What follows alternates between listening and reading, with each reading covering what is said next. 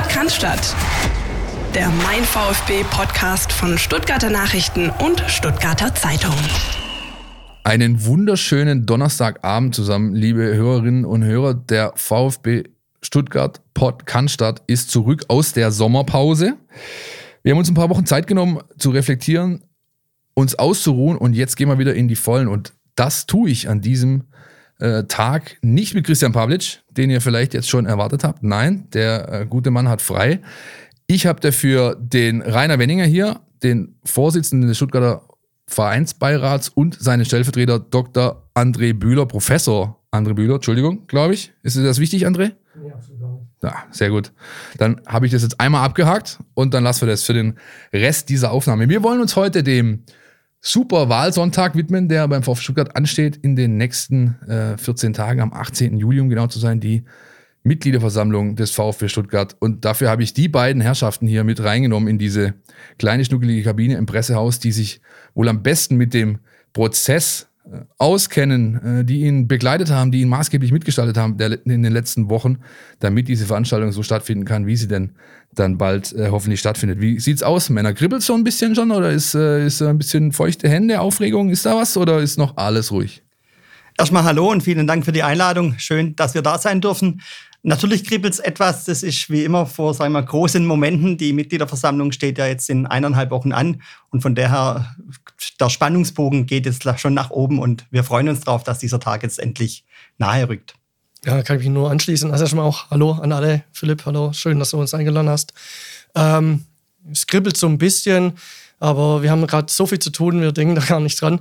Aber wir freuen uns auf die Mitgliederversammlung. Die Stimmen äh, scheinen jedenfalls geölt zu sein. Ihr habt jede Menge gesprochen in den letzten Wochen und Monaten. Alleine die ganzen Interviews mit den Kandidaten, oder? Das war schon, ja, ich, ich will nicht sagen eine Sisyphus-Arbeit, aber es war schon jede Menge zu tun. Könnte man so ein bisschen uns abholen, mitnehmen in diese, in diese Phase? Was war da alles los? Wie hat sich, wann fing es an beispielsweise? Wann habt ihr angefangen, die ersten Interviews zu führen? Gut, angefangen hat es ja eigentlich im Winter. Das heißt, wir hatten ja äh, die erste Ausschreibung äh, Richtung äh, 18. Dezember mit Bewerbungsschluss, wo dann ja diese, ich sage mal, der Führungsstreit daraus resultiert hat. Äh, das hat ja dann im Prinzip seinen Höhepunkt mit diesen offenen Briefen erfahren und äh, endete letztendlich mit der Verschiebung der Mitgliederversammlung. Danach war für uns klar, wird ein neuer Prozess gestartet und der Prozess ist dann Mitte März für uns gestartet worden. Wir rechnen da eigentlich relativ simpel zurück. Neuer Termin Mitgliederversammlung und dann gibt die Satzung die Termine vor und aus dem Grund haben wir dann oder aus diesen äh, sagen wir, Vorgaben haben wir dann entsprechend unsere Timeline gebastelt und daraus im Prinzip die Anschreiben an die Mitglieder verfasst, wo, wo wir dann zur Bewerbung aufgerufen haben. Habt ihr äh ja, aber mit Sicherheit eine Vorauswahl getroffen, nehme ich an, bevor die, die tatsächlichen Interviews geführt wurden. Es waren ja alleine für den Vereinsbeirat, für die Position waren es, glaube ich, um die 50 Bewerber, wenn ich richtig liege. André, wie, wie läuft dieser Prozess der Vorauswahl ab? Äh, stellt man sich das so vor, man hat einen Haufen Mappen auf dem Tisch und dann guckt man sich das an und äh, ja, entscheidet dann eben aufgrund welcher Kriterien beispielsweise sich für die Kandidaten, die man dann schlussendlich einlädt. Es war jetzt tatsächlich so, dass wir jetzt für das Präsidentenamt und auch für die Präsidiumsämter haben wir, kein, haben wir eine einzige Bewerbung aus formalen Gründen abgelehnt und äh, ansonsten alle Interviews geführt und für den Vereinsbad genau das Gleiche. 47 äh, Auswahlgespräche äh, haben wir dann online gemacht. Ähm, es war, war eine harte Nummer, aber unglaublich lehrreich weil man ja immer wieder was mitnimmt äh, und vor allem gerade Vereinsbeirat, man lernt halt die Mitglieder kennen, ja, und äh, wirklich eine, eine breite, breite, breites Spektrum war, war unglaublich gut.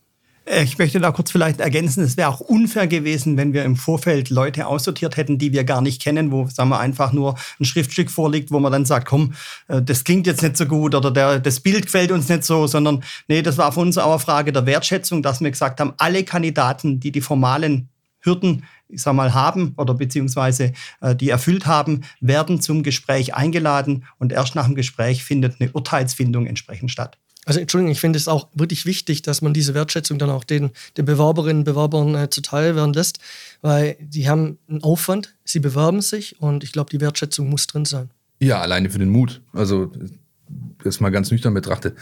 Diese Auswahl, äh, diese Interviews, äh, geführt über Zoom-Calls oder sonstige äh, technischen äh, Möglichkeiten, die man eben hatte oder hat in dieser Zeit. Wir kennen sie alle, jeder hat seine Erfahrung, denke ich, gemacht mit dem Homeoffice-Zeitalter, dem neuen. Ähm, was für Kriterien legt ihr da ja, an den Tag, beziehungsweise habt ihr euch vorher irgendein Auswahlverfahren zu eigen gemacht, äh, ein spezielles Protokoll beispielsweise erarbeitet, nachdem ihr vorgegangen seid? Also es ist grundsätzlich so, dass man ein bisschen unterscheiden muss zwischen dem Prozess Präsident, Präsidium und Vereinsbeirat. Allein schon von der Gesprächsdauer. Äh, Präsidium, Präsident dauert so zwischen zwei und drei Stunden, ist im Schnitt die zweieinhalb Stunden. Und Vereinsbeirat sind Kurzinterviews von einer Viertelstunde bis 20 Minuten.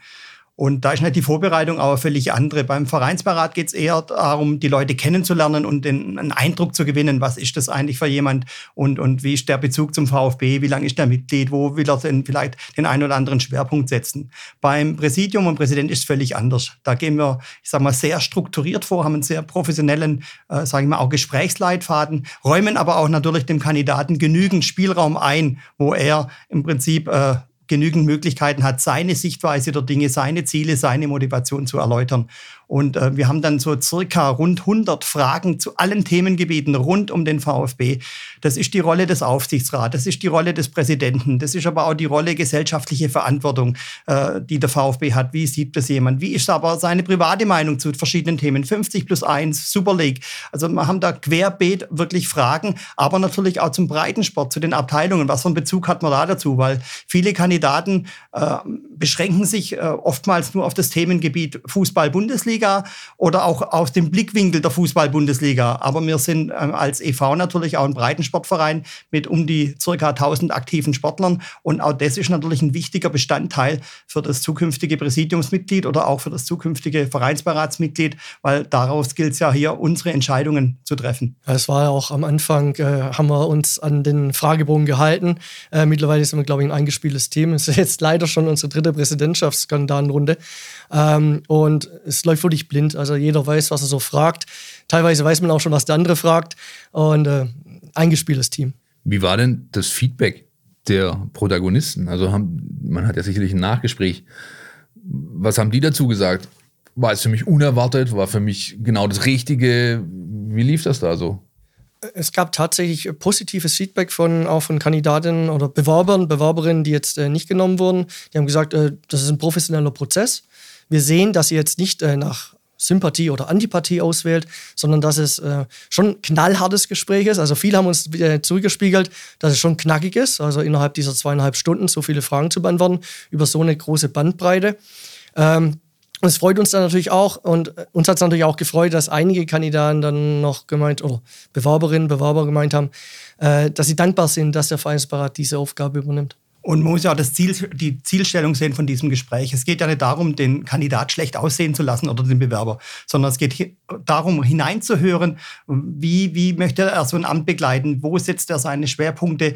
Und äh, da ist schon ganz gut, wenn man einfach mal versucht, äh, über die Mauer hinaus zu fragen. Einfach äh, nicht nur das Oberflächliche, da geht's relativ einfach, aber wenn man mal äh, gezielt reingeht, ja, äh, wie stellt man sich konkret eine Umsetzung vor, da wird's dann durchaus knackiger und für uns auch interessanter. Und äh, ich denke, wie es der André gerade schon gesagt hat, da sind wir ganz gut eingespielt inzwischen, reagieren aber natürlich auch auf die sage ich mal, Inputs, die uns der Kandidat oder der Bewerber in der Phase gibt. Man muss sich das dann schon mehr als Gesprächs vorstellen. Es ist also jetzt nicht hier Frage, Antwort, Frage, Antwort, sondern da kommt durchaus ein Gesprächscharakter auf. Wobei die, und die Kandidatinnen und Kandidaten, äh, oder ich muss immer sagen, Bewerberinnen, Bewerber, äh, schon unterschiedlich vorbereitet sind. Also einige kommen, bringen eine PowerPoint-Präsentation mit, haben vielleicht sogar ein kleines Konzept dabei, einige völlige frei.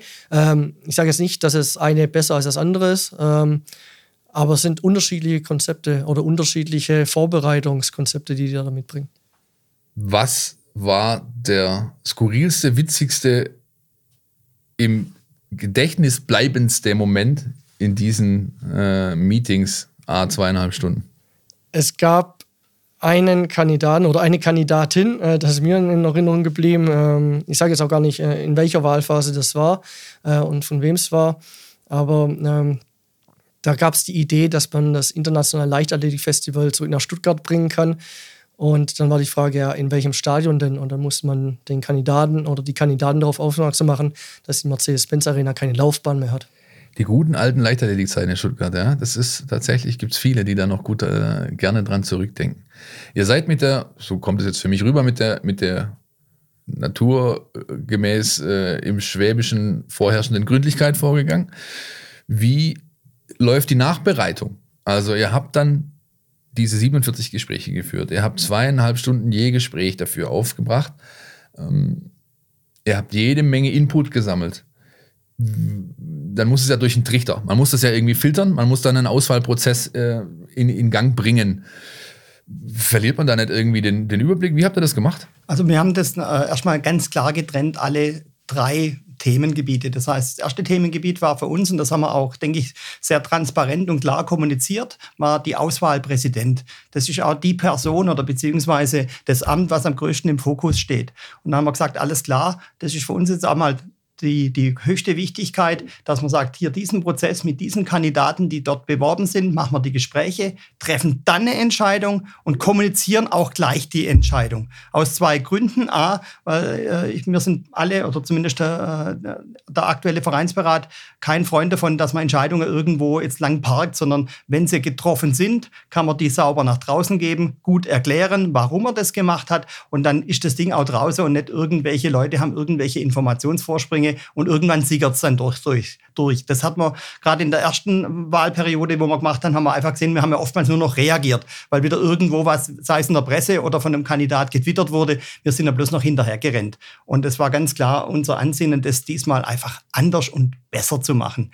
Das hängt natürlich auch immer an den Leuten dran, die ein bisschen den Prozess führen. Das möchte ich gar nicht sagen, dass es früher schlechter oder besser oder an, es war halt einfach anders.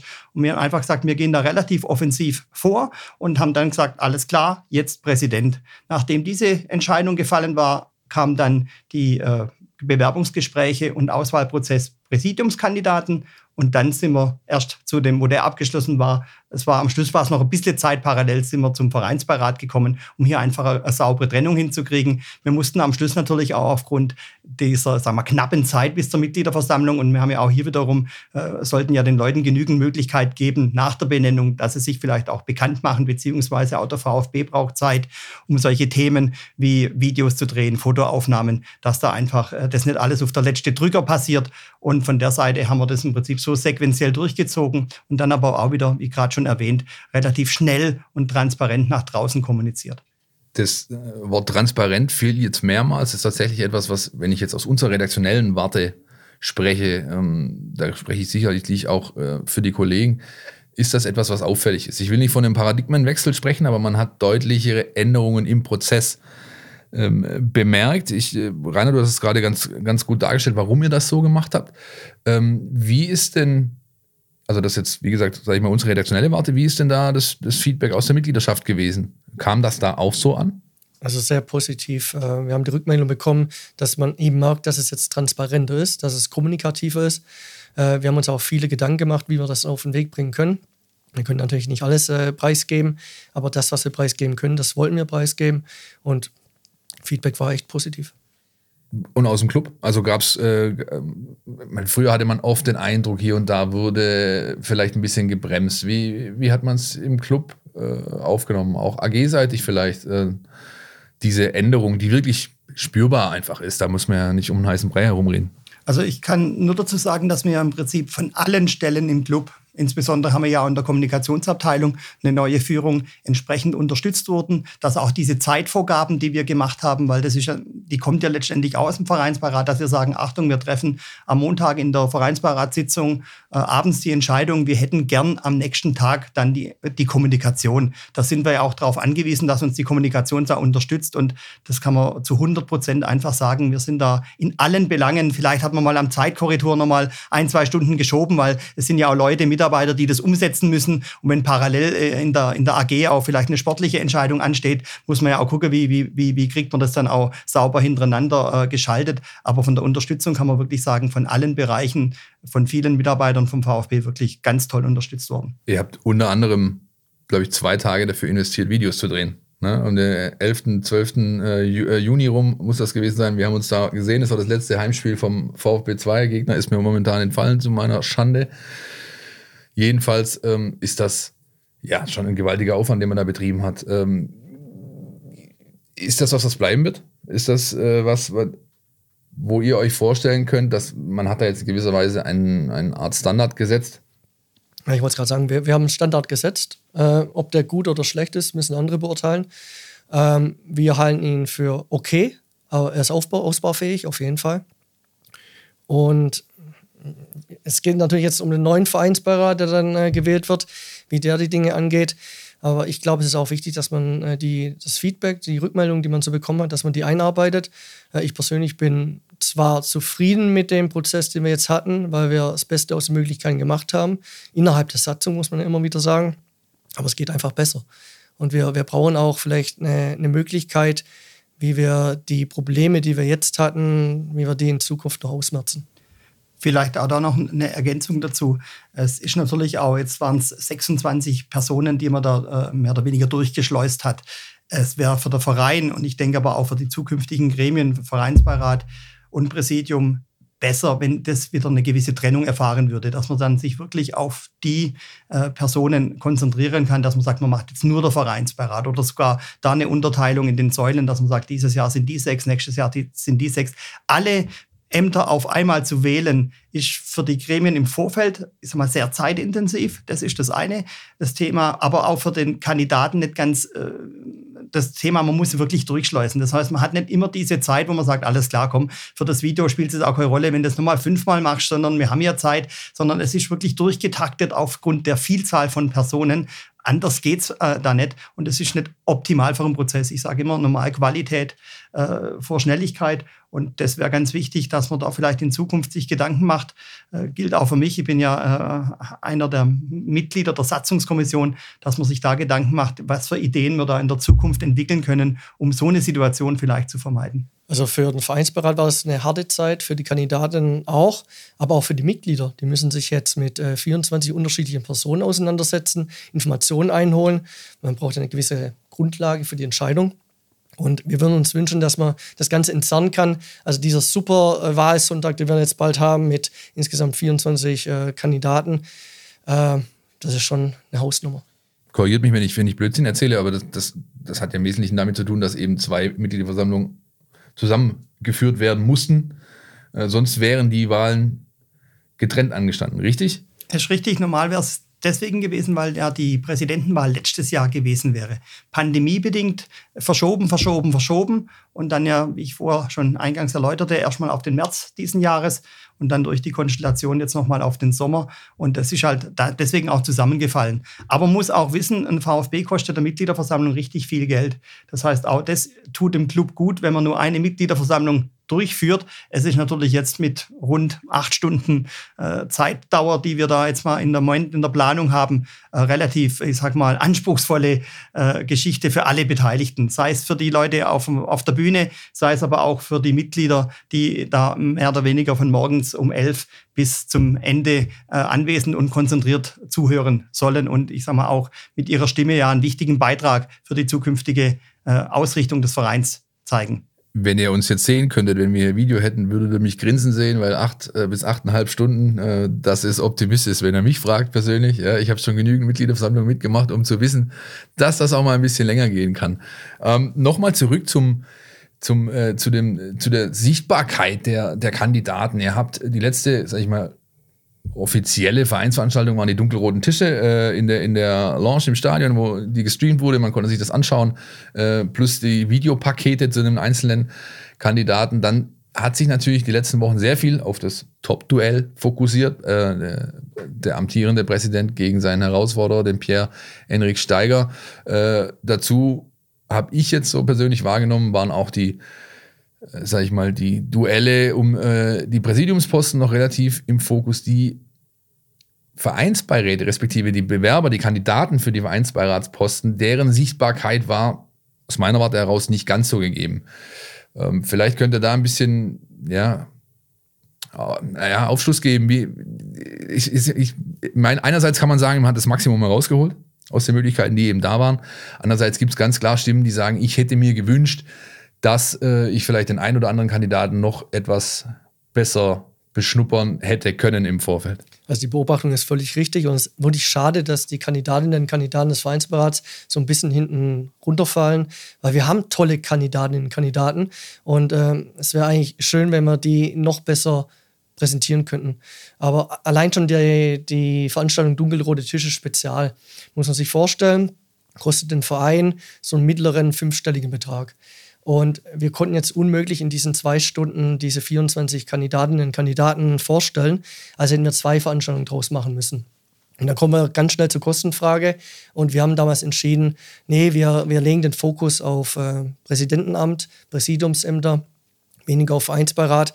Es war im Nachhinein vielleicht eine falsche Entscheidung, weil sich halt viele Podcasts, Blogger, äh, ihr als Medienschaffende auf die Präsidentenkandidaten stürzen, auf die Präsidiumskandidaten. Wir hätten vielleicht vom Verein dann auch ein bisschen mehr darauf hinwirken sollen, dass die Vereinsbeiratskandidatinnen und Kandidaten da eine größere Bühne bekommen. Das ist sicherlich richtig. Wobei man auch äh, dazu erwähnen muss, wo wir den, den dunkelroten Tisch geplant hatten, da sind wir eigentlich auch noch ohne Publikumsveranstaltung äh, ausgegangen. Das war alles so Größenordnung Mai, wo wir uns da sagen wir mal diesen Kommunikationszeitraum vorgestellt hatten. Und was uns auch klar war, dass es dieses Jahr keinen, ich sag mal, diesen typischen äh, Straßenwahlkampf gibt, wo man in die Fankneipe kann, wo man zum OFC kann, wo man mal Leute im Stadion trifft. Äh, das sind alles Dinge, war uns klar, dass das wegfällt. Wir waren am Schluss sogar froh, dass es jetzt aufgrund der Inzidenzentwicklung der letzten Wochen möglich war, A, Publikum zuzulassen und B, natürlich, dass man mit äh, Partner ist jetzt falsch, aber dass man einfach äh, über das Fanprojekt Stuttgart und jetzt auch über das Podcast Viererkette, aber auch andere Podcasts und Blogger dann einfach das Thema aufgegriffen haben und dann hier den Kandidaten noch eine Bühne gegeben haben. Aber auch da ist richtig, das sieht man ja auch, die Kritik werfe ich dann auch manchmal ein bisschen zurück. Äh, auch dort war immer natürlich der Präsidium und Präsidentschaftswahlkampf im Mittelpunkt des Interesses. Äh, Vereinsbeirat äh, fällt da wirklich wirklich, wie es der André gerade gesagt hat, meistens ein bisschen hinterunter. Was schade ist, weil ich bin äh, absoluter Überzeugung, das Gremium verdient, was das Thema angeht, auch natürlich eine größere Wertschätzung der Kandidaten selber gegenüber, aber auch eine größere Aufmerksamkeit. Und man sieht ja auch, das Gremium ist in verschiedenen äh, Punkten auch nicht ganz unwichtig. Und von der Seite her wäre das sicher besser gewesen oder wäre es besser, wenn man das auch sich für die Zukunft Gedanken macht, wie man da noch vielleicht äh, so ein Format besser machen kann, dass die ganzen Personen da einfach auch die Möglichkeit haben, sich persönlich vorzustellen und einen gewissen größeren Zeiteinteil äh, eingeräumt bekommen. Aber vielleicht noch ein wichtiger Hinweis an die Mitglieder. Man kann natürlich sich die Kandidatensteckbriefe anschauen, die Videos anschauen von jedem Kandidat, von jeder Kandidatin auf der Webseite. Und das, äh, ja, das führt dann hoffentlich zu, zu einer guten Entscheidungsgrundlage. Die Entscheidungsgrundlage, äh, die ihr einst hattet, hat für Pierre-Enrik Steiger den Ausschlag gegeben, der in seine Wahlphase ging, so nennt er es gerne, äh, gegenüber Klaus Vogt. Äh, Rainer, du hast die, die Viererkette schon angesprochen, äh, die die Tage auf YouTube abends äh, mitzuverfolgen war. Da fiel unter anderem der prägnante Satz, ähm, naja, äh, was sagen Sie eigentlich dazu, zu der, zu der Argumentation, man habe ja nur Sie ausgewählt, damit es Klaus Vogt einfacher hat. Was sagt ihr denn da dazu? Dem kann ich ganz klar widersprechen. Letztendlich ist das, was wir vorher schon erläutert haben. Wir haben die Kandidaten, was haben wir von den Kandidaten im Vorfeld? Wir kennen die ja im Regelfall auch nicht. Also in dem Fall sieht man vielleicht den einen oder anderen Mal, ist einem im Stadion begegnet. Also Marco Scheurer als Beispiel äh, ist man, läuft, kenne ich halt jetzt über den VfB-Freundeskreis. Äh, der Christian Riedmüller hat man gekannt, weil er äh, sich schon in der vorigen äh, Phase 2019 beworben hat. Aber sonst sind eigentlich die Personen für uns unbekannt. Das heißt, man bildet sich seinen ersten Eindruck durch die Bewerbungsunterlagen. Das muss man sich vorstellen. Die sind ähnlich, wie man sich im betrieblichen Alltag irgendwo bei einer Firma bewirbt. Das heißt auch mit einer Motivationsschreiben, Lebenslauf, VfB-Hintergrund. Das ist so mal der erste Eindruck, den man vom Kandidat hat. Und dann lässt sich jeder Vereinsberater, so mache ich zumindest, im Bewerbungsgespräch, äh, ich sag mal, bildet man sich seinen Eindruck. Natürlich hat man einen persönlichen Eindruck, der, da spielt auch Sympathie, Empathie, solche Dinge spielen da sicher auch eine Rolle. Aber der große Eindruck oder die große Entscheidungsunterstützung für mich ist ganz klar, wie antwortet der Kandidat auf die Fragen, was ist da für Inhalt drin und wie kommt er vorbereitet. Und da muss man schon ganz sehen, Pierre-Enrik Steiger ist sehr gut vorbereitet in dieses Gespräch gekommen und hat mich und somit aber auch das Gremium letztendlich überzeugt, weil die Entscheidungsfindung findet nachher über Beschluss statt. Also wir diskutieren da nicht äh, ewig rum, ja, ist der vielleicht besser, der vielleicht schlechter. Nein, die Entscheidung findet nachher per Beschluss statt. Das heißt, über jede Person wird einzeln abgestimmt und der, wo da die Mehrheiten bekommt, der wird nachher ernannt. Also natürlich macht sich jeder Vereinsbeirat vorher Gedanken, ja, ähm, pro, contra die Kandidatinnen und Kandidaten. Und unser Anspruch war, die aus dem Bewerberfeld, das sich uns offenbart, die besten Bewerber ja, herauszufüllen. Und ich glaube, Äh, das haben wir geschafft. Also ich bin der festen Überzeugung, wir haben die besten Kandidaten aus dem Bewerberfeld nominiert. Glaubt ihr, das entkräftet manche Stimmen, die es durchaus gibt, die vernehmbar sind, die lesbar sind, äh, die in einem anderen offenen Brief beispielsweise stattgefunden haben, die sagen, ja, ja, in diesem Vereinsbeirat, da sitzen ja jetzt nur noch Vogtleute. Die wollen diesen, diesen, diesen Club jetzt äh, sozusagen übernehmen. Äh, das wiederum birgt eine Gefahr. Glaubt ihr, dass, äh, dass ihr das mit der Vorgehensweise, wie ihr sie, wie ihr sie an den Tag gelegt habt, entkräften könnt, diese, diese Befürchtung, diese Argumentation? Das, das weiß ich nicht, ob wir die entkräften können. Wir haben nur gesagt, wir können so offen, ich versuche mal das Wort transparent nicht zu verwenden, so offen wie möglich das Ganze äh, zu entscheiden, für uns zu entscheiden, dann natürlich nach draußen kommunizieren und dann natürlich auch zu erklären, warum wir die Entscheidung getroffen haben. Also die ganzen Statements von uns sind ja auch eine, immer mit einer entsprechenden auch, sag mal, Entscheidungsgrundlage, warum wir das so gemacht haben. Äh, ich denke mal, entkräften wird da schwierig sein. Aber, und das muss man auch, ich, ich zum Beispiel habe Klaus Vogt vor dem VfB nicht gekannt. Und äh, uns da immer manchmal auch in der Ecke zu stellen, ist auch nicht ganz fair, sondern ich bin nur ganz klar der Überzeugung, dass der bisherige Amtsinhaber auf jeden Fall zur Wahl gestellt werden muss. Und nur dem höchsten Organ unseres, unseres Vereins steht es zu, über diese Person zu entscheiden, ob man weiter mit dem Präsident macht oder ob man ein anderes Gesicht will. Das sollten nicht äh, ich sag mal, bei Vollbesetzung neun oder jetzt in dieser verminderten Besetzung fünf Vereinsbeiräte machen. Da bin ich absolut von meiner demokratischen Grundeinstellung so, das obliegt nur unserem höchsten Organ. Und äh, deswegen war das für mich klar, unabhängig, äh, äh wie man verschiedene Dinge äh, beim Klaus Vogt sieht, ob man die sehr gut sieht, äh, negativ sieht oder äh, Mittelding, sondern das war mein oberster Leitfaden, ganz klar, das gehört umgesetzt. Nichtsdestotrotz muss ich trotzdem sagen, wir erleben jetzt äh, Klaus Vogt äh, äh die letzten Monate, seit äh, der André und ich das machen, in Präsidiumssitzungen, in verschiedenen anderen Arbeitssitzungen. Und ich kann nur für mich da sagen,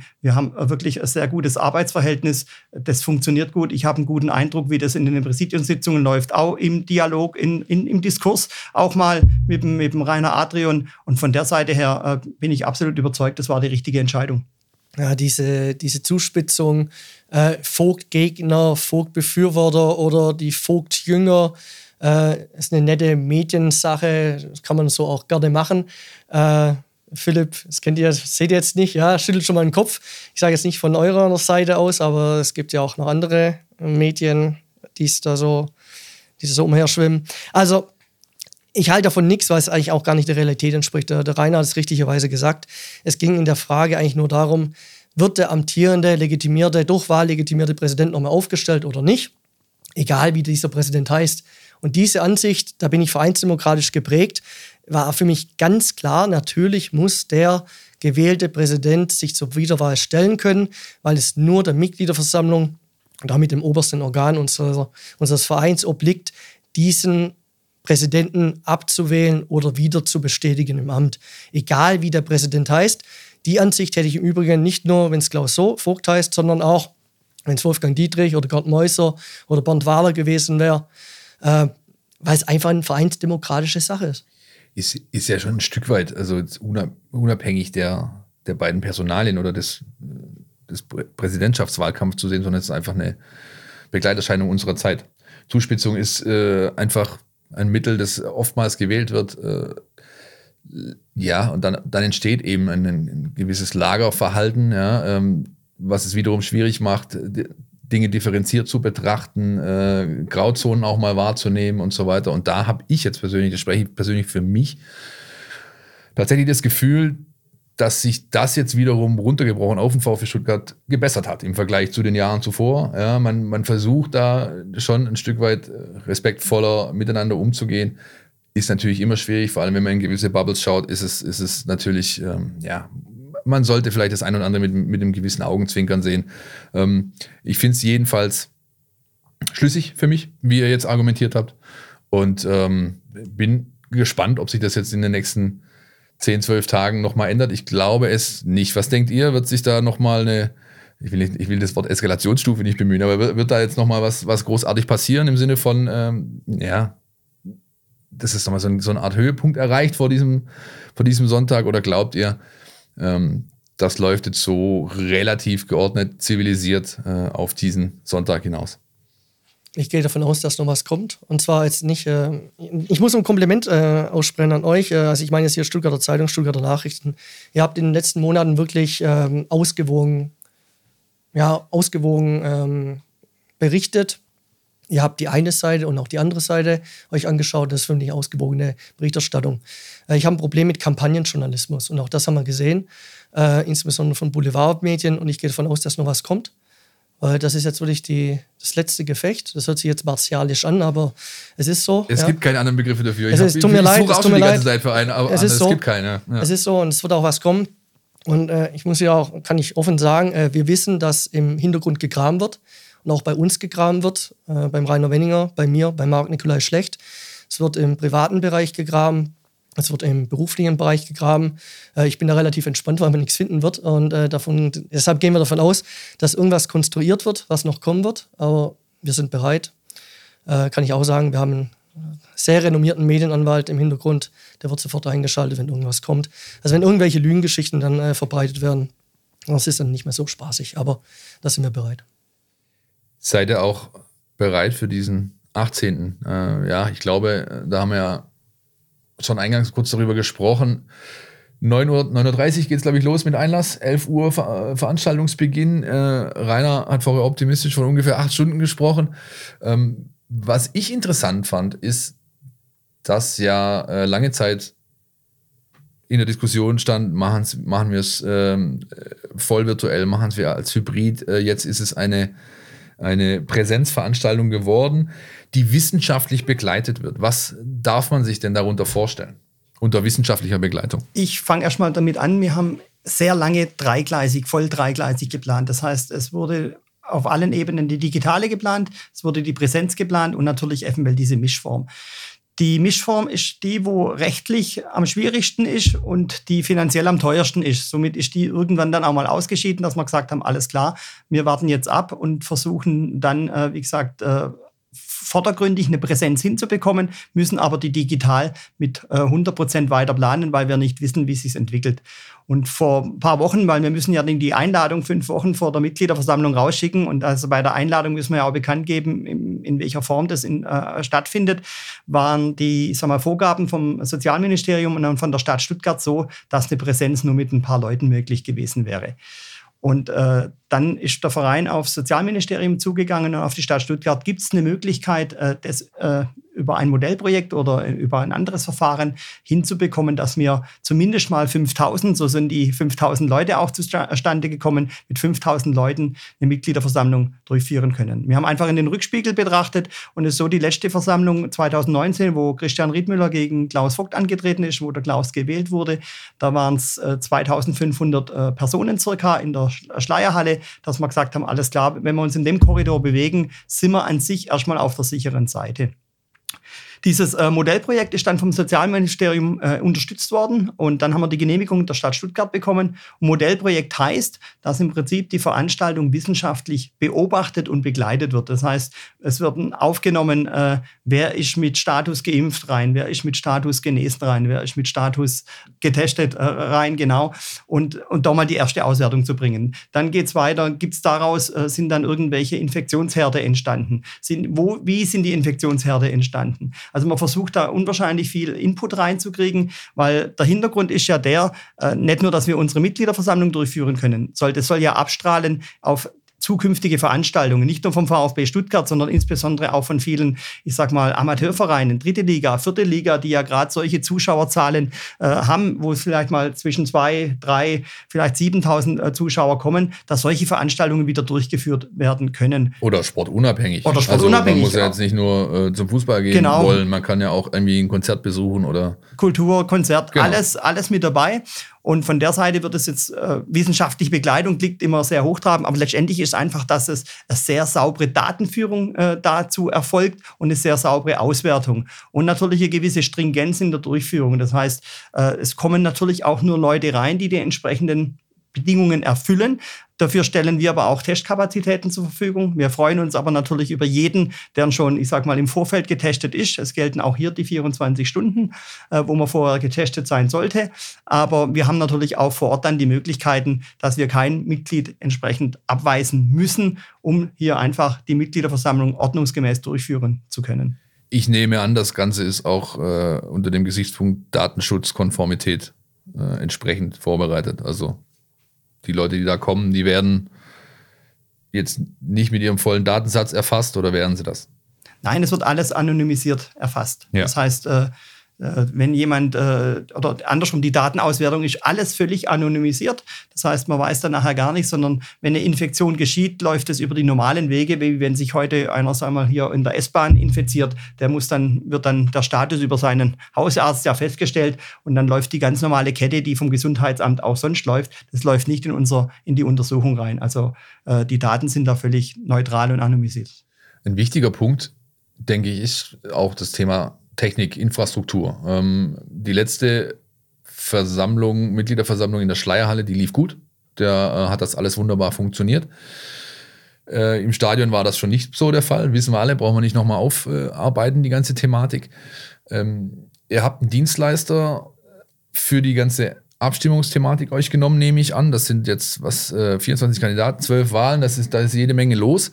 Ähm, ich als jemand, der regelmäßig in diesem Stadion arbeitet, weiß, dass die Internetkonnektivität ein Thema ist, einfach. Ähm, wie habt ihr da Vorkehrungen getroffen? Gibt es einen Testlauf? Hat er vielleicht schon stattgefunden? Also einfach mal ein Stresstest fürs System. Ist das ein eigenes äh, System, dass die Dienstleister, ich glaube Adion heißt da, dass die da aufstellen? Äh, oder ist das, äh, nutzt ihr das, das vorhandene Infrastruktur aus dem Stadion? Genau, wir arbeiten mit Eadeus zusammen. Das ist der Dienstleister, der schon bei der Mitgliederversammlung 2009, im Dezember 2019 dabei war. Die haben das echt super gemacht. Ähm, die haben viele Mitgliederversammlungen, Hauptversammlungen schon begleitet. Äh, das ist ein autarkes System, das völlig Internet und WLAN unabhängig läuft. Das heißt, wenn da irgendwie WLAN ausfallen sollte oder auch, äh, es gibt kein Internet, keinen Internetempfang, ähm, dann kann man das autark machen mit sogenannten ähm, Position. Das heißt, man geht an diese Pols ran und ähm, kann da die Tablets dann eben dementsprechend wieder äh, den, den Datenfluss synchronisieren. Und man hat noch einen weiteren Plan B. Das heißt, wir haben ja bei der Mitgliederversammlung 2019 auch wieder die händische Abstimmung ermöglicht. Das heißt, der Versammlungsleiter kann in so einem Fall, das war ja damals Wolfgang Dietrich leider nicht möglich, weil es die Satzung nicht äh, hergegeben hat. Heute kann der Versammlungsleiter, in dem Fall Klaus Vogt, dann einfach anordnen, wir stimmen per Hand ab und dafür gibt es, wie es in der guten alten Zeit war, rote, grüne, gelbe oder was für auch immer für Farben.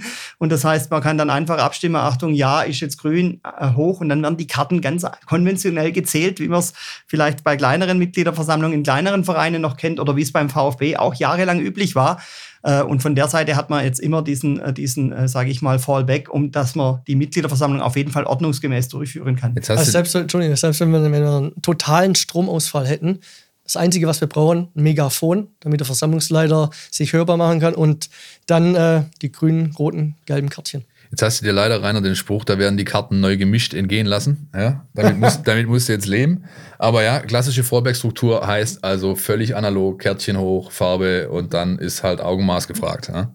Ähm, ähm, wie ist denn die, die, äh, die Stimmung bei euch gewesen, als ihr in den letzten Wochen äh, mitverfolgt habt, dass Mitgliederversammlungen bei Dynamo Dresden, bei Schalke 04 und beim ersten FC Köln nicht ganz so prickelnd liefen, weil sie eben voll virtuell äh, stattfinden sollten, hat alles nicht ganz so wirklich funktioniert oder zumindest mit mächtigem Knirschen.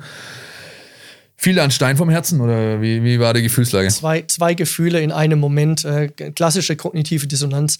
Ähm, das eine war Mitleid, weil wir das ja selber schon durchgemacht haben damals mit dem äh, WLAN-Gate. Äh, also wirklich Mitleid mit den Vereinen, weil man weiß, was auf die Verantwortlichen da jetzt zukommt, auch an Häme, an äh, Regressforderungen. Das ist nicht schön.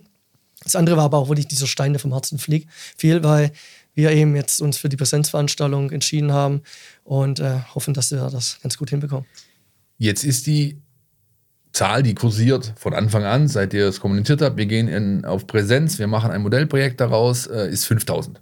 Das ist die Kennzahl. Wie ist denn bisher die, die, der Rücklauf aus der Mitgliedschaft?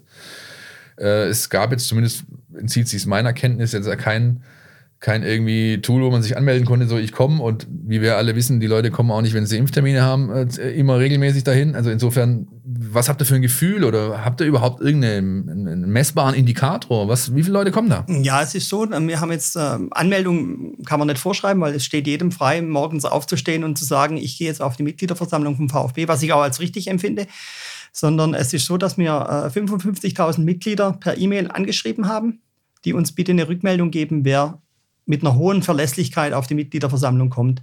Da liegen wir bei rund zweieinhalbtausend. Wenn wir jetzt noch hochrechnen, wir haben nicht alle 70.000 erreicht, dann kommt man so auf eine Zahl von rund 3.000 Mitgliedern, mit denen man jetzt im Moment kalkuliert.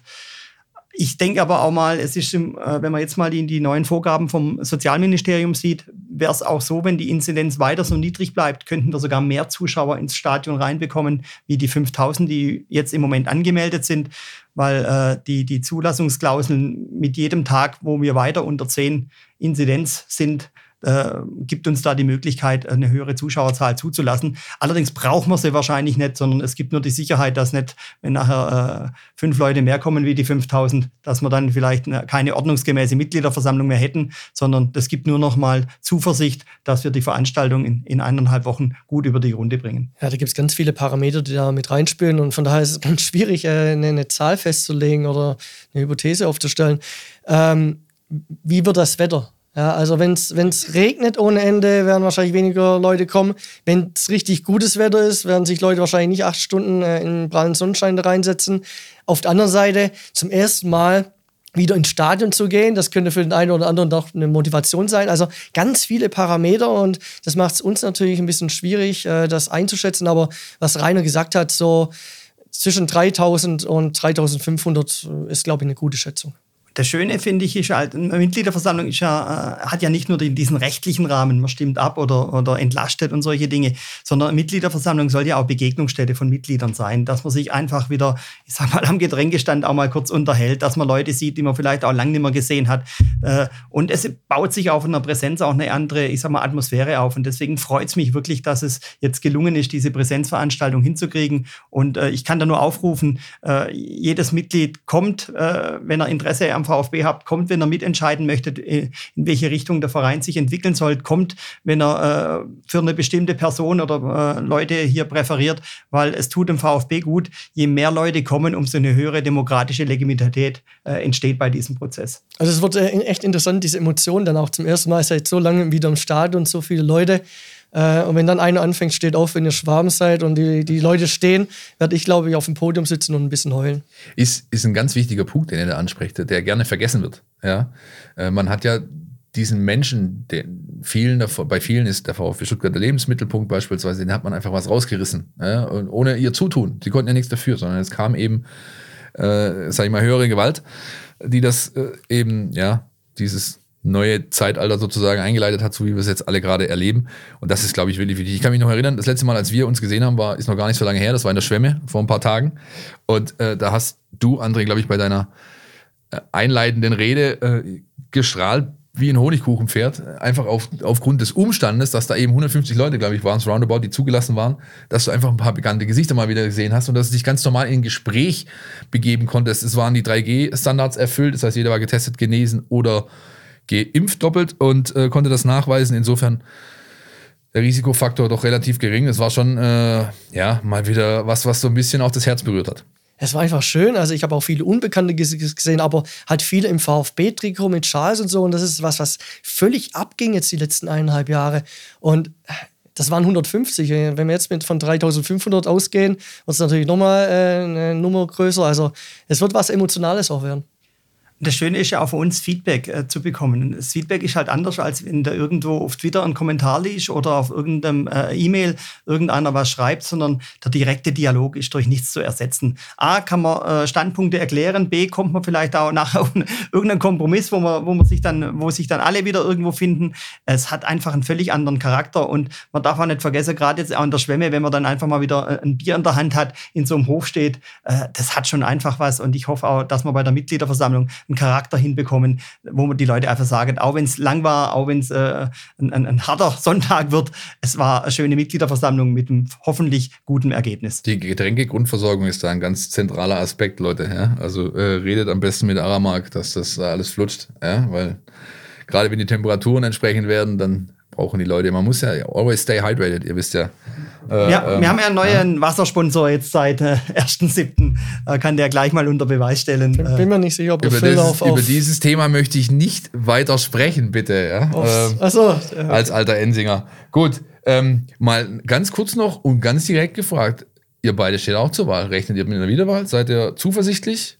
Ah, zuversichtlich ist immer das vielleicht falsch ausgedrückt. Man wünscht sich natürlich, dass man wieder gewählt wird. Äh, das ist, denke ich mal, schon mit der Kandidatur oder mit der Bewerbung geht man ja das ein und äh, es freut einen, würde einen natürlich auch freuen. Ich denke auch mal, man soll sich nicht selber beurteilen, aber ich glaube, wir haben die letzten Wochen und Monate äh, doch ganz bewiesen, dass wir den Job ganz gut machen und würden uns dann auch freuen, wenn das in Form einer Wiederwahl bestätigt würde.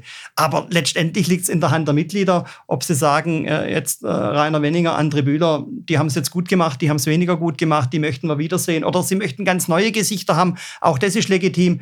Das gehört dazu zu einer demokratischen Wahl, dass man sich dem stellt. Aber natürlich wird man sich freuen, wenn man wieder gewählt wird. Das sehe ich genauso. Die Mitgliederversammlung, ich habe es vorhin schon gesagt, als oberstes Organ unseres Vereins, hat jetzt in der Hand, einen neuen Vereinsberat zu wählen. Sie entscheiden, wie viel Kontinuität, wie viele neue Gesichter reinkommen sollen.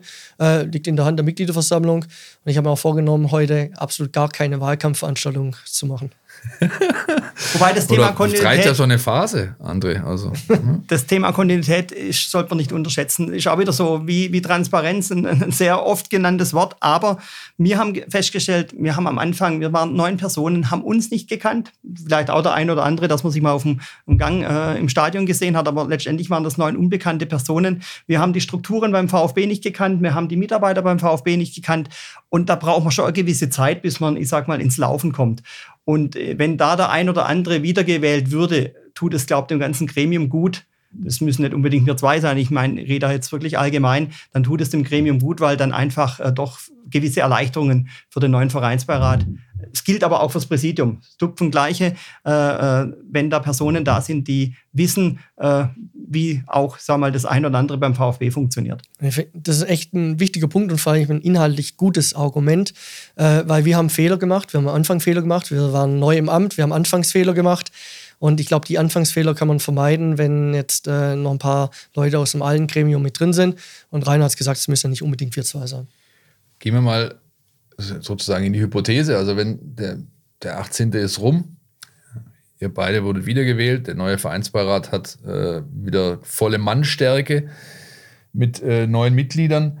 Äh, wie werdet ihr vorgehen? Ist es erstmal so, boah, sacken lassen war verdammt intensiv, wir hatten echt viel zu tun oder no Pay, no gain, weiter geht's. Wir müssen. Ähm, es sind auch jetzt vielleicht schon Dinge ange, angeschoben, die einen Zeitstrahl haben, die darüber hinausgehen, über diese Mitgliederversammlung. Ich denke mal nur jetzt an die von Rainer, wenn ich richtig, äh, wenn ich es richtig weiß, geleitete Satzungskommission. Ähm, da gibt es ja jede Menge zu tun, nicht? Ähm, eigentlich sollten wir alle vier Monate in Urlaub gehen nach dieser Zeit. Aber wir werden vom ersten Tag an, also jetzt immer vorausgesetzt, wir würden wiedergewählt werden, äh, vom ersten Tag an Gas geben müssen, weil es gibt so viele Themen beim VfB und äh, wir haben jetzt auch einiges einfach auf Eis legen müssen, weil die, die Gremienzusammenstellung nicht klar war. Und in dem Moment, in dem klar ist, wer im Präsidium sitzt, wer Präsident ist und auch wer im Vereinsbeirat sitzt, äh, müssen wir vom ersten Tag, das heißt vom 19. Juli an, müssen wir wieder richtig Gas geben, äh, weil es so viel zu tun gibt. Also VfB, äh, da geht es um VfB, das ist immer so eine Floskel, die ich äh, mittlerweile eigentlich äh, nicht so, ich hasse sie eigentlich fast schon, ja, es geht immer um VfB, um VfB. Ähm, aber in dem Fall, es geht um VfB und wir müssen Gas geben. Es wird halt auch so sein, dass natürlich die ersten Wochen erstmal bestimmt sind vom Organisatorischen. Die Präsidiumsmitglieder müssen eingetragen werden im Amtsgericht. Es müssen äh, äh, die Vereinsbeirat, Geschäftsordnungen müssen vermittelt werden. Wie funktionieren die? Der Vereinsbeirat muss seine Führung dann entsprechend wählen. Das Präsidium muss den Vizepräsidenten bestimmen. Also es sind einfach auch viele Dinge. Daraus resultiert eventuell wiederum die Aufsichtsratbesetzung. Der VfB kann ja hier Leute entsenden. Der hängt ja auch wiederum von der Wahl äh, ab. Das heißt, am Anfang werden erstmal die organisatorischen Dinge eingestellt. Klar ist, dass man sich dann auch mal im August zwei, drei Wochen eine Auszeit gönnt, wo man dann auch mal privat in Urlaub geht. Aber äh, wir werden versuchen, jetzt im Juli da zumindest mal die Richtung vorzugeben oder gegebenenfalls unseren Nachfolgern zumindest so eine Einweisung zu geben, dass das äh, sehr vernünftig und äh, gut läuft. Und dann gilt es natürlich für die, für die ganzen Gremien, ich sage mal spätestens ab Mitte, Ende August, da beginnt natürlich auch wieder der, der Bundesliga-Fußball, aber nicht nur dort, sondern auch in den Abteilungen geht es ja dann wieder los. Das heißt, ich hoffe ja auch, dass im Breitensport äh, dann auch wiederum in der Hockey eine Runde stattfindet, äh, die Leichtathletik äh, ihre, ihre Wettkämpfe ausführen kann, äh, in den ganzen anderen Sportarten wir rankommen und natürlich unsere Projekte. Du hast gerade schon gesagt, Philipp, mit, mit Satzungskommission, aber auch Frauenfußball ist so ein Thema. Wir haben jetzt, äh, ich sag mal, den, den den Anstoß gemacht bei der ganzen Geschichte. Aber jetzt gilt es natürlich, äh, äh, den Ball ins Tor zu bringen. Das heißt auch hier, und da wird natürlich viel äh, vom Präsidium und von der Lisa Lang abhängig sein, dass die natürlich jetzt versuchen, das äh, einfach gut zu machen, dass wir wirklich dann nächstes Jahr eine VfB Damen-Mädchenmannschaften sehen, die mit dem roten Brustring auftreten. Und wir werden Anfang September werden wir eine Klausurtagung haben, also eine gemeinsame Klausurtagung, Präsidium und Vereinsbeirat. Äh, sowas gab es bisher noch nicht ähm, unter keinem Präsidenten und ähm, bin gespannt, wie, wie das abläuft, weil es gibt eben so viele Themen, die bearbeitet werden müssen und wir müssen da auch einiges dann strategisch denken und von daher interessant, ähm, was dann die Klausurtagung bringt. Das Stichwort Aufsichtsratsbesetzung fiel. Ähm, da könnte ja tatsächlich nochmal Ungemach drohen. Äh, der Sportskamerad Port hat ja schon angekündigt, dass er, sollte Klaus Vogt gewählt werden, äh, das Amt wohl dann nicht mehr weiter ausführen wollen werde. Ähm, Cem Özdemir hat bei uns in der Redaktion die Tage ein Interview gegeben, lest ihr in der Mein VfB-App äh, mit auch eindeutigen Aussagen. Ähm, ist das was, was, was so Damoklesschwert-Charakter hat oder ist das äh, eher ein nachrangiges Thema, beziehungsweise denkt ihr, das wird sich schon irgendwie einrenken, denn wir haben eigentlich in den letzten sechs Monaten so ziemlich alle Extreme durchgemacht, die man durchmachen kann, was eben solche Entscheiderpositionen, sage ich jetzt mal, angeht. Also ich glaube mal, dass durch diese Wahl jetzt am 18. schon mal Fakten geschaffen werden, egal wie. Das heißt, wir haben einen neuen Vereinsberat, wir haben ein neues Präsidium, wir haben einen neuen Präsidenten. Und das dann, ich hoffe, auch für vier Jahre. Und dadurch, allein schon durch dieses Faktum, hoffentlich auch dann eine gewisse Ruhe in den Verein reinkommt. Der Aufsichtsrat wird nächstes Jahr neu zusammengesetzt und auch da, ich möchte mich da als Vereinsbeirat gar nicht einmischen. Natürlich habe ich auch bei dem einen oder anderen oder Privatmeinung, wie so ein Aufsichtsrat aussehen sollte. Aber es wäre falsch, wenn der Vereinsbeirat, ich sage mal, sich da auch noch in irgendeiner Form einmischen soll, würde oder sollte, weil es ist nicht unsere Aufgabe. Und das ist, glaube ich, auch ganz wichtig für der VfB, dass jedes Gremium seine Aufgabe nicht nur satzungsgemäß, sondern auch, wenn man mal ein bisschen darüber hinausgeht, ist genügend im EV zu tun, wo wir als Vereinsberat unseren Beitrag und Job leisten müssen. Und es ist gut daran, sich bei solchen Themen, die nachher in die AG reinwirken, dass wir uns da zurückhalten. Natürlich, wenn man uns um Rat fragt oder auch mal um eine Meinung fragt, geben wir auch unser Statement ab. Aber wir sollten behutlich da nicht in der Öffentlichkeit irgendwo, ich sag mal, äh, versuchen auch noch hier unsere Politik unterzubringen, sondern das ist dann Aufgabe vom Präsidium, sich Gedanken zu machen. Das ist Aufgabe von der Daimler-Benz AG, sich Gedanken zu machen, wie soll der zukünftige Aufsichtsrat aussehen. Und äh, deswegen ist da meine, äh, meine, sage mal, Standpunkt ganz klar, absolute Zurückhaltung bei diesem Thema. Ja, ich sehe es ähnlich. Also ich halte nichts davon, wenn Aufsichtsratsmitglieder sich öffentlich äußern vor einer Mitgliedsversammlung des EVs und von daher halte ich auch nichts davon, wenn sich Vereinsbeiratsmitglieder öffentlich äußern von einer Aufsichtsratswahl. Gehört sich nicht. Das wäre für mich ein schöner äh, Schlusspunkt unter diesem äh, Blog. Ich würde aber euch gerne nochmal den Ball zuspielen. Äh, ihr habt jetzt die Möglichkeit, einfach direkt unsere Hörer, von denen viele, nehme ich einfach an, VfB-Mitglieder sind, zu adressieren. Was wollt ihr ihnen noch mitgeben vor dem 18.? Bühne frei. Also ich habe in den letzten dreieinhalb Jahren auf vielen verschiedenen Veranstaltungen immer wieder gehört, wir als VfB-Mitglieder haben sowieso keine Macht, meine Stimme zählt nicht. Das ist völliger Unfug.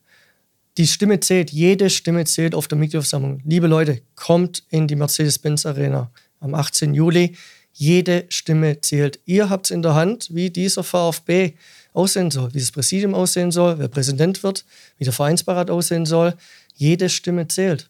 Also egal, wie man abstimmt, aber zur Vereinsdemokratie gehört, dass man von seinem Stimmrecht Gebrauch macht. Von daher kommt in die Mercedes-Benz Arena. Gut, ich würde mich einfach freuen, wenn wir A, eine volle Veranstaltung haben, das heißt so viele Mitglieder wie möglich. Der André hat es ja gerade auch schon erwähnt, kommt in die Mercedes-Benz Arena. Aber wichtig ist, dass sich auch jeder Gedanken macht, mit welchen Personen er sich identifiziert und mit welchen Personen er sich, ich sag mal, die Vorstellung des zukünftigen VfBs am besten vorstellen kann. Weil das ist auch immer ganz entscheidend. Bei, das eine sind immer Strukturen und, und, und Satzungen und, und Geschäftsordnungen, aber es lebt halt immer auch von den handelnden Personen. Und ich denke, da haben wir dieses Mal auch eine Auswahl aus unterschiedlichen Charakteren, unterschiedlichen Typen. Und da ist, das sieht natürlich auch jedes Mitglied, sieht jeden anders und das ist auch gut so. Und äh, da soll, soll sich wirklich jeder sein Bild machen und dass dann wirklich das beste Ergebnis für den VfB Stuttgart rauskommt. Jingle bitte. NLZ News. Neues von den Nachwuchsmannschaften. Damit kommen wir zu meiner äh, wie ihr ja sicherlich wisst, äh, Lieblingskategorie in unseren Podcast-Folgen, nämlich dem NLZ Newsflash. Diese Woche äh, lege ich kurz und knackig den Fokus auf die U21, denn die haben äh, mit dem Vorbereitungsstart schon begonnen, nämlich mit den obligatorischen Laktattests. Am Dienstag äh, sind da die ersten erfolgt. Äh, jetzt gibt es noch mal ein, zwei Tage, ein Wochenende frei zum Ausruhen und am 11. geht es dann los ähm, mit der Vorbereitung. Äh, Frank Farnhorst hat eine neue Mannschaft zusammen, äh, jede Menge Neuzugänge. Ähm, ihr lest das alles bei uns im Transferticker, könnt ihr das nachlesen in der App. Die letzten Wochen hat sich da einiges getan.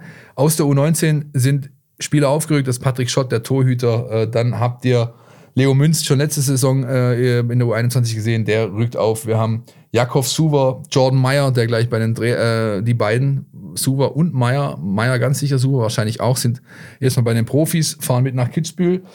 Äh, dann haben wir noch den Julian Kudala, auch er hat schon für Frank Farnhaus gespielt. Äh, da es jetzt gemeinsam dann äh, in die Vorbereitung ins Trainingslager in Lautenbach im Schwarzwald.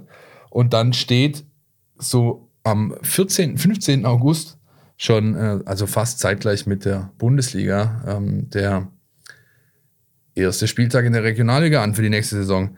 Äh, wie ist denn eure Meinung äh, zur, zur zweiten Mannschaft? Ihr habt ja sicherlich wir haben uns da am Rande schon getroffen, aber ihr habt ja sicherlich auch ein Auge auf, auf, auf den Nachwuchsbereich als Vereinsbeirat sowieso, aber auch ganz privat jetzt in, in eurer Fanperspektive. Äh, wie habt ihr da die letzten äh, ja, Monate wahrgenommen? Es hat ja eigentlich nur die U21 gespielt, die anderen Mannschaften wurden quasi aus dem Spielbetrieb genommen. Da ist viel Bewegung drin. Was ist euer Gefühl? Äh, wir haben ja in den letzten dreieinhalb Jahren einige skurrile Dinge erlebt als Vereinsberat. Äh, einer der skurrilsten Dinge war dann, dass einer meinte, er müsste die äh, U21 abschaffen. Und wir sind so froh, dass es nicht passiert ist, weil wir sehen, was da gerade passiert. Und da kann man wirklich nur ein großes Kompliment zollen an Thomas Krücken, NLZ-Leiter, aber auch an, an Thomas Sitzesberger als äh, verantwortlichen Sportvorstand. Ähm, und äh, man sieht jetzt gerade und hoffentlich wird man ernten, aber was die da leisten an Arbeit, das ist wirklich hochprofessionell, super gut. Ich möchte auch mal alle Mitglieder einladen, kommt zu U21, kommt zu U19, U17. Erstmal ist man sehr nah dran an den Spielern. Es werden ja oftmals auch Spieler aus dem Profikader eingesetzt. Und wenn man da an der Bande steht, ist man wirklich zwei Meter vom Spieler weg. Da sieht man auch mal, mit welcher Geschwindigkeit und mit welcher Technik dort gearbeitet wird. Oftmals besser wie, wie im großen Stadion. Äh, das ist das eine. Das zweite sieht man auch mal wirklich auch Talente, die von unten hochrücken, wo man sagt, komm, da kann man auch ein bisschen selber spekulieren. Packt es der mal, setzt er sich beim VfB durch. Also ich möchte da wirklich alle einladen. Guckt euch auch äh, den Bereich an. Aber es gilt natürlich auch für die Abteilungen. Auch dort wird großartiger Sport gemacht in verschiedenen Bereichen. Also wer sich auch mal ein Hockeyspiel anguckt oder beim Faustball zuguckt, äh, da haben wir überall tolle Leute oder jetzt auch Olympia sind wir ja auch mit dem einen oder anderen vertreten. Äh, nutzt die Bandbreite, die der VfB Stuttgart bietet.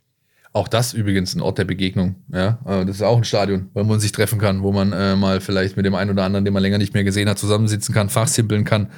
Was ich mir wünschen würde, ganz privat, äh, wie, wieder die Hypothese, ihr, äh, ihr weit, seid weiterhin im Amt, macht daraus bitte auch ein Projekt. Also generell Sichtbarkeit, Nachwuchs, äh, und da rede ich jetzt nicht von irgendwelchen Streaming-Geschichten, sondern generell würde ich es mir wünschen, würde man zumindest die Leistungsmannschaften 17, U17, U19, U21 ist mal im Gesamt, in der Gesamtkommunikation, äh, ja, im, im, in der Präsentation äh, vom Außenverein raus vielleicht noch ein bisschen prominenter ansiedeln, als das vielleicht die letzten Jahre der Fall war, weil, und da hat André vollkommen recht, da wird richtig, richtig gute Arbeit gemacht. Das muss man einfach so stehen lassen momentan. Und ich bin wirklich auch gespannt, ob die Aussaat irgendwann aufgeht, denn das bedingt Zeit und Geduld, die muss man haben, die muss man aufbringen, weil äh, das ist nicht, das ist kein Lichtschalter, den du anmachst und äh, so am nächsten Tag stehen fünf Leute bei Rino Matarazzo auf der Matte. Das so funktioniert es nicht, sondern es dauert einfach alles seine Zeit. Derjenige übrigens, der diesen jungen Talenten, äh, wie beispielsweise Kudala und Suva, helfen soll nächste Saison und äh, die Richtung vorgeben soll, das ist äh, Schippo, der Kollege Schiplock ist zurück. Ähm, mein Kollege Jürgen Frei hat ein tolles Interview mit ihm geführt. Lest ja auch bei uns in der MeinVfB-App. Äh, einfach vielleicht ein, zwei Tage runterscrollen. Das ist, glaube ich, vom Montag diese Woche. Äh, da bin ich wirklich gespannt, ob der neue Sturmführer da wirklich für ein gewisses, äh, ja, für ein bisschen Action sorgen kann und den Jungs da so als Stütze dienen. Wenn wir jetzt äh, über das Nachwuchsthema schon gesprochen haben, dann muss man natürlich noch eine andere Kategorie in dieser Sendung abfahren. Entweder. Unser Podcast Tiki Taka. Und das ist unser Podcast Tiki Taka. Ja, äh, normalerweise ist es so, wir haben eigentlich immer nur einen Gast und der kriegt dann eben drei Entweder-Oder-Fragen gestellt und ähm, beantwortet die nach bestem Wissen und Gewissen und begründet diese Antwort. Ja? Jetzt äh, seid ihr hier zu zweit, also habe ich mir vier Fragen ausgedacht und ich würde sagen, ich starte mit dem Rainer. Rainer Saisonauftakt gegen Fürth. Bitte mit Zuschauern oder lieber vorsichtig sein und doch besser ohne? Mit Zuschauer, weil ich es einfach gut finde, wenn Zuschauer da sind, aber nicht gleich Stadion voll machen mit 55.000 und es geht, äh, sagen wir mal, Vogelwild zu, sondern versuchen mit, einer, mit einem gewissen Einstieg 10, 15, 20.000, was man auch hygienekonzeptmäßig gut handeln kann, da versuchen, einen Einstieg hinzubekommen. Vielleicht auch das, was wir durch diese wissenschaftliche Begleitung äh, bei der Mitgliederversammlung äh, für äh, Erfahrungswerte gesammelt haben, dort aber schon wieder hinzukommen, dass wir langsam wieder Zuschauer und somit langsam wieder Normalität ermöglichen können. Aber letztendlich ist abhängig von der, von der Inzidenz, von der Entwicklung der Pandemie. Wenn es weiter jetzt auf dem Level bleibt, wo wir gerade sind, wenn die durch Impfung fortschreitet, habe ich da, ich sage mal, wirklich Hoffnung, dass es gelingt und ich würde mich freuen, äh, wenn Zuschauer wieder im Stadion wären. André, die letzten VfB-Monate. Herausforderung gerne wieder oder um Gottes Willen bloß nicht? Immer wieder, weil es so lehrreich war. Ähm, manchmal fragt man sich, warum man den Job macht. Und dann fährt man nach Hause von einer Vereinsberatssitzung und sieht ganz viele Autos vor sich mit VfB-Aufkleber. Und dann weißt du, ja, genau deshalb machst du es. Weil dieser Verein so geil ist. Rainer, Stadion äh, Catering. Halbe Currywurst, Pommes rot-weiß, oh, weiß-rot. Oder Schnittchen und Prosecco. Jetzt muss ich mich outen. Am liebsten Bier und rote Wurst beim PSV. Das darf man ja nicht laut sagen. Aber nachdem wir natürlich uns hört auch. keiner zu, keine Sorge. uns hört keiner zu. Aber äh, nachdem wir, äh, ich sag mal, auch uns im, im Businessbereich bewegen, kommen wir mal auch um das ein oder andere Schnittchen nicht drum rum. Aber ich habe schon ganz gern einfach, wie gesagt, das klassische Stadionerlebnis mit roter Wurst und Bier. Äh, und ich hoffe auch, äh, ich weiß, wir haben gestern erfahren, es gibt ein, ein, ein rote Wurst-Tasting beim VfB. Also man macht sich jetzt wirklich Gedanken und auch hier, ich sag mal, das, das, das Catering im Stadion zu, zu verbessern. Und ich äh, freue mich einfach drauf, dass man da in die Richtung äh, entsprechend geht. Ein rote Wurst-Tasting. Sehr schön, sehr schön. Das gefällt mir.